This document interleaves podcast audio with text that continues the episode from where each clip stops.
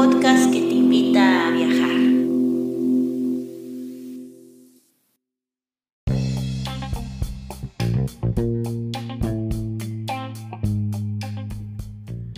Si te gusta este podcast y vives en Noruega, no olvides hacer una donación al número VIPS 533604.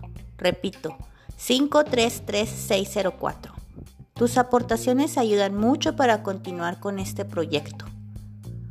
Y si vives en otros países, puedes visitar la página de Amazon y comprar el libro Escritura Creativa, un manual práctico escrito por Guadalupe Ábalos y publicado por Norlis Publicaciones. Muchas gracias y disfruta del siguiente episodio.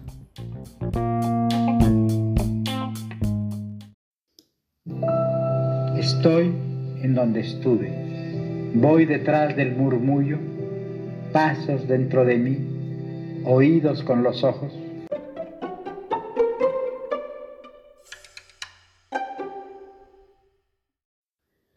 Y esas palabras que acaban de escuchar son de Octavio Paz, que es el autor que vamos a estar tocando el día de hoy. Y les doy la bienvenida, como siempre, a un nuevo episodio de Nordlist Literatura en el que hablamos de, ya saben, libros, libros y solo libros. Y Octavio Paz, pues como ya saben, fue un poeta y un ensayista más que todo, también fue embajador de México en en la India, encargado de negocios de México ante Japón, entre otras muchas, este, también fundó revistas, muchas cosas, pero lo más importante fue que fue ensayista y poeta. Y él nació el 31 de marzo de 1914 en la Ciudad de México y se murió el 19 de abril de 1998 a los 84 años en la Ciudad de México también, pero vivió en muchos lados del mundo. Eh, eh, su, educación este, empezó en Estados Unidos porque él, cuando él estaba chiquito, pues fue lo que pasó, este marco histórico, pues no sé si recuerdan, pero si no se acuerdan, no se preocupen porque aquí tienen a su compa Guadalupe. Este, sí, o sea, cuando él estaba chiquito, pues estaba la Revolución Mexicana y todos estos eh, ondas, ¿no? Entonces el papá estaba metido en la política y se fue allá a meterse también a la revolución, entonces pues ya se fueron ellos a, la demás familia se fue a Estados Unidos y ahí dice Octavio Paz pues que fue un, un este, pues un periodo difícil porque no, no hablaba ni jota de inglés y pues lo mandaron a la escuela y que, y que pues no, no se podía comunicar con sus ah, compañeros y, le hacían bullying y, y todo, ¿no? Pero pues al último pues aprendió inglés, obviamente. Entonces, este, también en cuenta que, que su abuelito le era escritor y luego su tía también le gustaba mucho leer y la mamá pues le gustaba mucho cantar, entonces que a partir de ahí pues fue que le gustó la poesía, ¿no? Porque escuchaba a su mamá cantar y pues le llamaba la atención las, las letras de las canciones, ¿no? Y, y ahí fue donde él empezó a ganar ese gusto por la literatura, ¿no? También sabemos que Octavio Paz ganó el premio Cervantes en 1981 y también eh, el que más famoso todos sabemos es el premio Nobel, ¿no? Que lo ganó en 1990 y la obra que pues más este todo el mundo se acuerda, todo el mundo sabe cuál es la de este los ensayos estos de laberinto de la soledad. Y pues hablando ya, eso fue el marco histórico, ¿no? Y hablando ya de su estilo literario, pues lo que pasó con Octavio Paz, pues fue que su, todos sus trabajos han sido como que muy, muy, tanto políticos, ¿no? Más bien, y trata de como que de eh, descifrar o explicar a la sociedad mexicana y quiere encontrar cuáles son los valores siento que sus trabajos son así como que no tanto para explicar eh, a nosotros eh, qué es lo que significa ser mexicano, sino como que se explica casi a sí mismo, porque me pongo a pensar todos los países que ha vivido, que vivió pues, y, y, entonces cada vez que regresaba a México, pues como que veía a México con otros ojos, ¿no? Y eso me, al menos eso me pasó, por ejemplo, a mí eh, que, viví 17 años en Noruega y ahora regresé a, a Ciudad Juárez ya tengo aquí unos meses. Y pues sí, es un...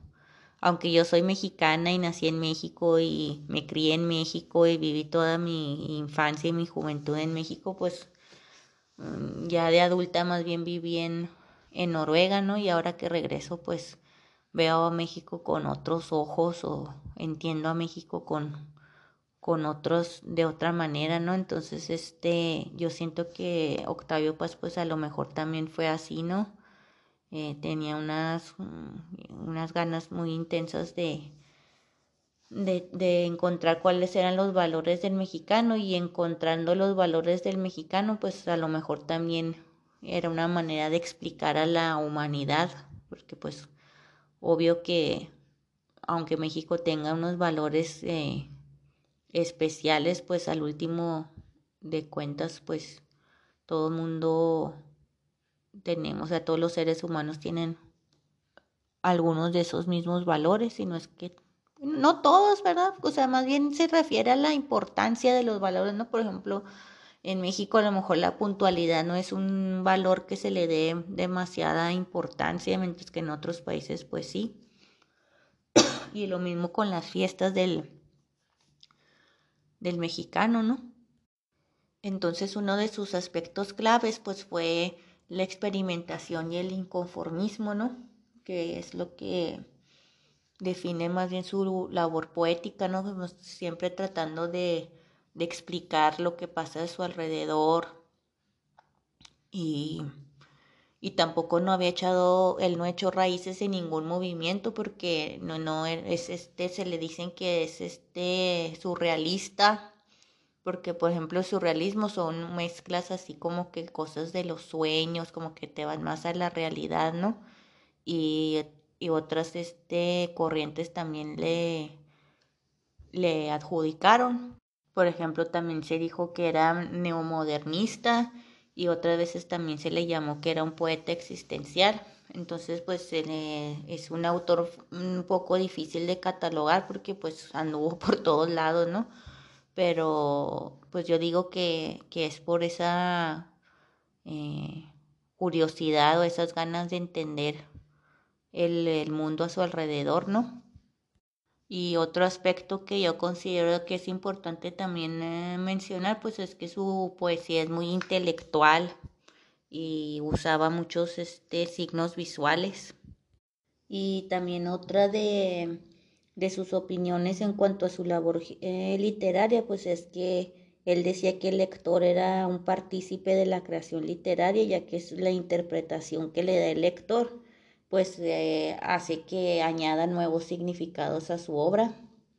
Y eso se me hizo muy, muy interesante, ¿no? Porque pues como que cada, cada autor tiene como que una, un valor o una idea o un lema de lo que es, es la literatura. Por ejemplo, este Borges, él decía que, que él no escribía nada original, que más bien reescribía.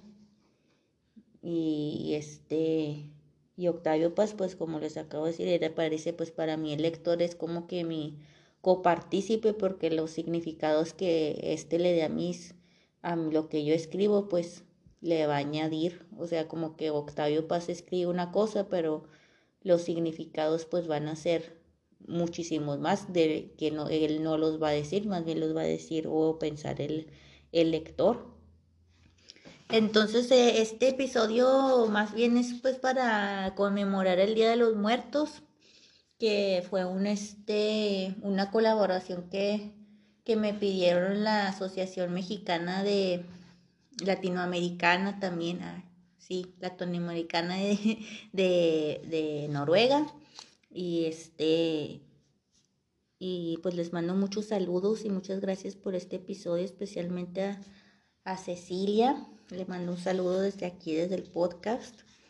Y este, Y pues les voy a leer un fragmentito de Laberinto de la Soledad que fue publicado en 1959 y les voy a leer un fragmentito y así bien chiquimini de todos los santos Día de Muertos para que más o menos ahí se den una idea de la de la obra de Octavio Paz, pero estos de, si escriben Octavio Paz ahí en, internet, pues ahí les va a salir bastante eh, ensayos para que pues ahí lo chequen si, si quieren checarlo. Y pues les voy a leer, ahí les va. Todos Santos, Día de Muertos. El solitario mexicano ama las fiestas y las reuniones públicas. Todo es ocasión para reunirse. Cualquier pretexto es bueno para interrumpir la marcha del tiempo y celebrar con festejos y ceremonias hombres y acontecimientos. Somos un pueblo ritual y esta tendencia beneficia nuestra imaginación tanto como nuestra sensibilidad siempre afinadas y despiertas. El arte de la fiesta, envilecido en casi todas partes, se conserva intacto entre nosotros. En pocos lugares del mundo se puede vivir un espectáculo parecido al de las grandes fiestas religiosas de México, con sus colores violentos, agrios y puros, sus danzas, ceremonias, fuegos de artificio, trajes insólitos y la inagotable cascada de sorpresas de los frutos, dulces y objetos que se venden esos días en plazas y mercados.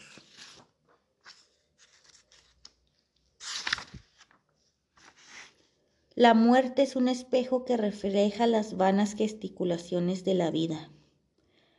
Toda esa bigarrada confusión de acros, omisiones, arrepentimientos y tentativas obras y sobras que, cada, que es cada vida encuentra en la muerte, ya que no sentido explicación, fin. Frente a ella nuestra vida se dibuja e inmoviliza. Antes de desmoronarse y hundirse en la nada, se esculpe y vuelve forma inmutable. Ya no cambiaremos sino para desaparecer. Nuestra muerte ilumina nuestra vida. Si nuestra muerte carece de sentido, tampoco lo tuvo nuestra vida.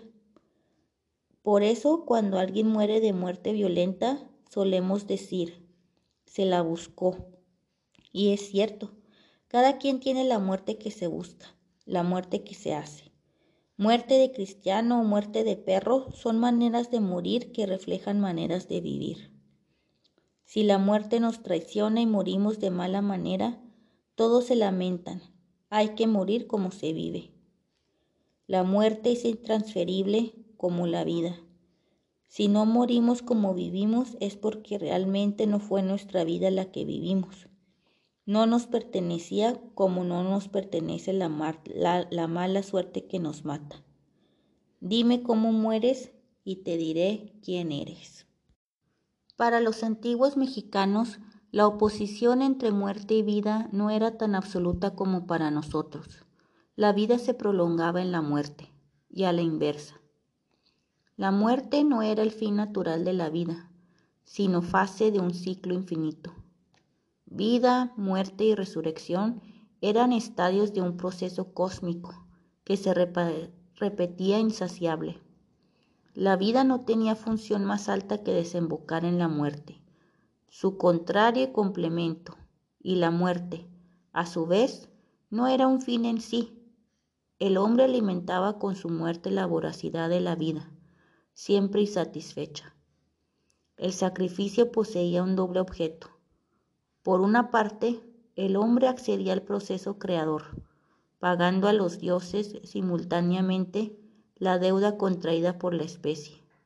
Por la otra, alimentaba la vida cósmica y la social, que se nutría de la primera. Espacio y tiempo estaban ligados y formaban una unidad inseparable. A cada espacio, a cada uno de los puntos cardinales y al centro en que se inmovilizaban, correspondía un tiempo particular, y este complejo de espacio-tiempo poseía virtudes y poderes propios que influían y determinaban profundamente la vida humana. Nacer un día cualquiera era pertenecer a un espacio, a un tiempo, a un color y a un destino.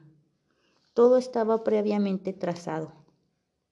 En tanto que nosotros disociamos espacio y tiempo, meros escenarios que se atraviesan nuestras vidas, para ellos había tantos espacios, tiempos, como combinaciones poseía el calendario sacerdotal, y cada uno estaba dotado de una significación cualitativa particular, superior a la voluntad humana. En cambio, la muerte moderna no posee ninguna significación que la trascienda o la refiera a otros valores. En casi todos los casos es simplemente el fin inevitable de un proceso natural.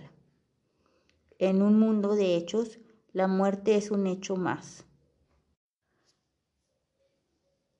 Y pues con esto que acabo de leer, pues me llama mucho la atención el, las teorías de psicología y la antropología filosófica, ¿no? Que, que como que a él le interesaba mucho estos eh, temas de la antropología y, lo mezclaba con, con filosofía y con inclusive con religión o con al menos si no es religión pues este espiritualidad no este estaba también, eh, Octavio Paz estuvo también un poco interesado en eh, temas esotéricos como eh, ese conjunto de conocimientos, prácticas, ritos que,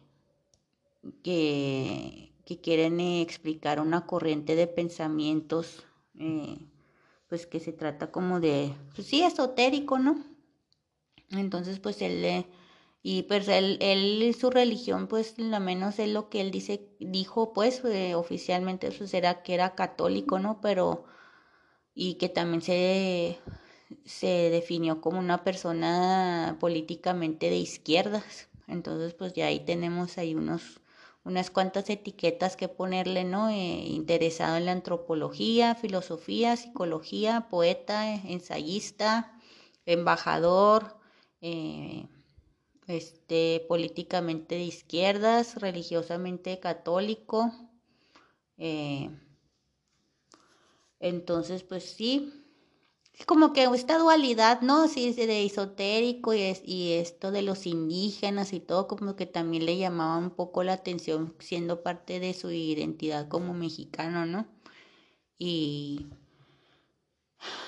y pues sí, o sea, muy prolífico, muy, muchos, este, muchas corrientes de todo tipo.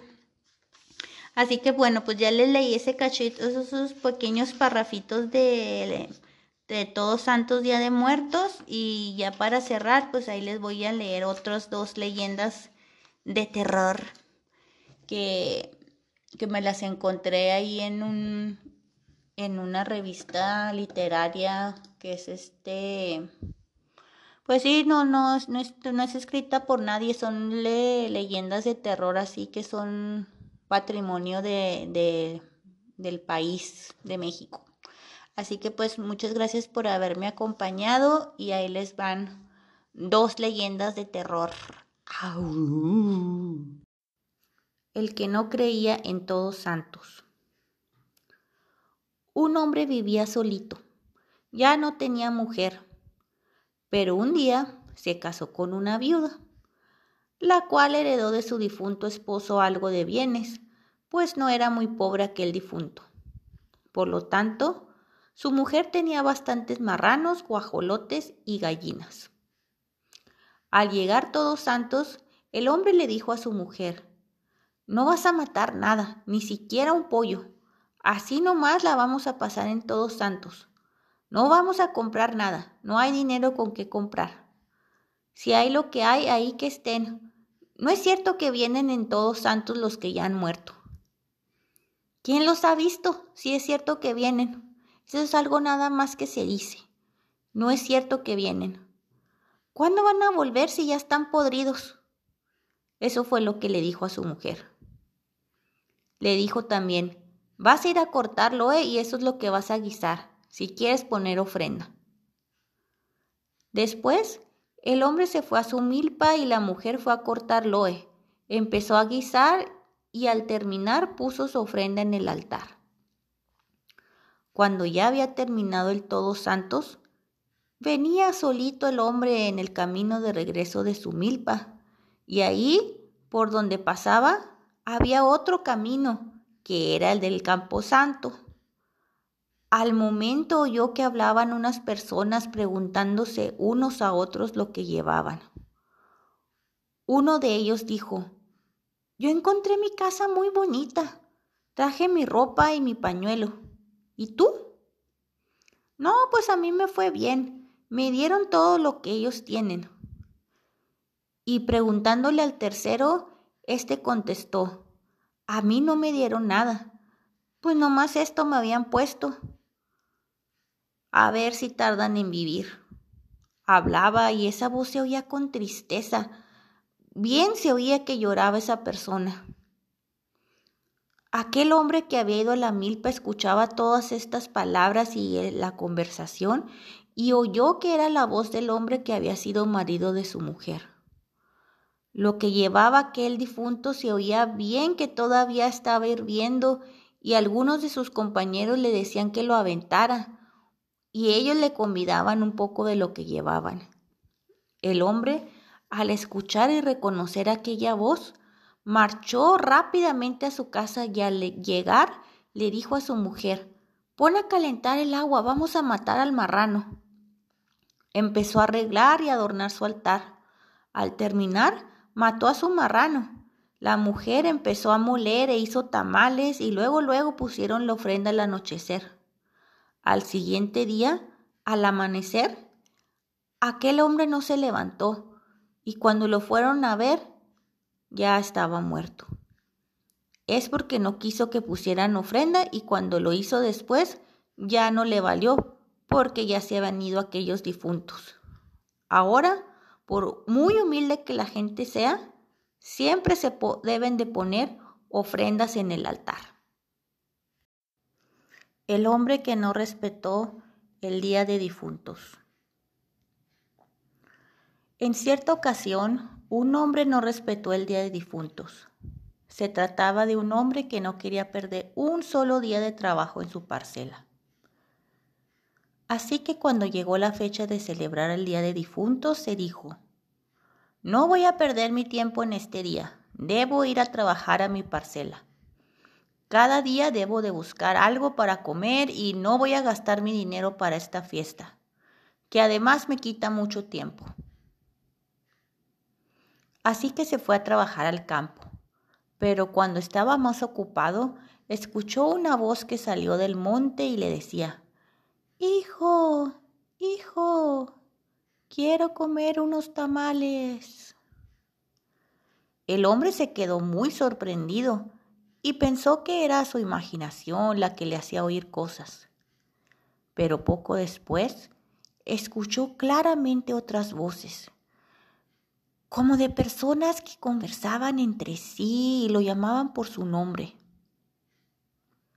Reflexionó sobre lo que estaba sucediendo y comprendió que eran las voces de su padre y familiares difuntos que clamaban por las ofrendas que les había negado. Inmediatamente dejó su trabajo y regresó corriendo a su casa. Ahí le dijo a su mujer que matara unos guajolotes e hiciera unos tamales para ofrendarle a sus difuntos en el altar familiar. Mientras la mujer trabajaba sin cesar en la cocina preparando las ofrendas, el hombre se acostó a descansar por un rato. Cuando todo quedó listo, fue la mujer a despertar a su esposo. No logró despertarlo pues el hombre estaba muerto. Aunque había cumplido con lo que le pedían sus familiares difuntos, estos de todos modos se lo llevaron. Es por eso que en la Huasteca se cree que es una obligación preparar ofrenda para los difuntos de esta forma, ya que se les complace y se comparte junto con ellos la alegría que se vive en familia. Por eso nunca se debe dejar de ofrendar a los muertos el 2 de noviembre. Se prenden cohetes y bombas para que su ruido espante al demonio. También se encienden velas para que iluminen el camino al difunto. Si al difunto le gustaba mucho el aguardiente, por ejemplo, se le puede comprar y poner en el altar para que lo tome. Estos ritos son obligatorios, porque si no se celebran, es muy posible que los muertos se lleven al dueño de la casa.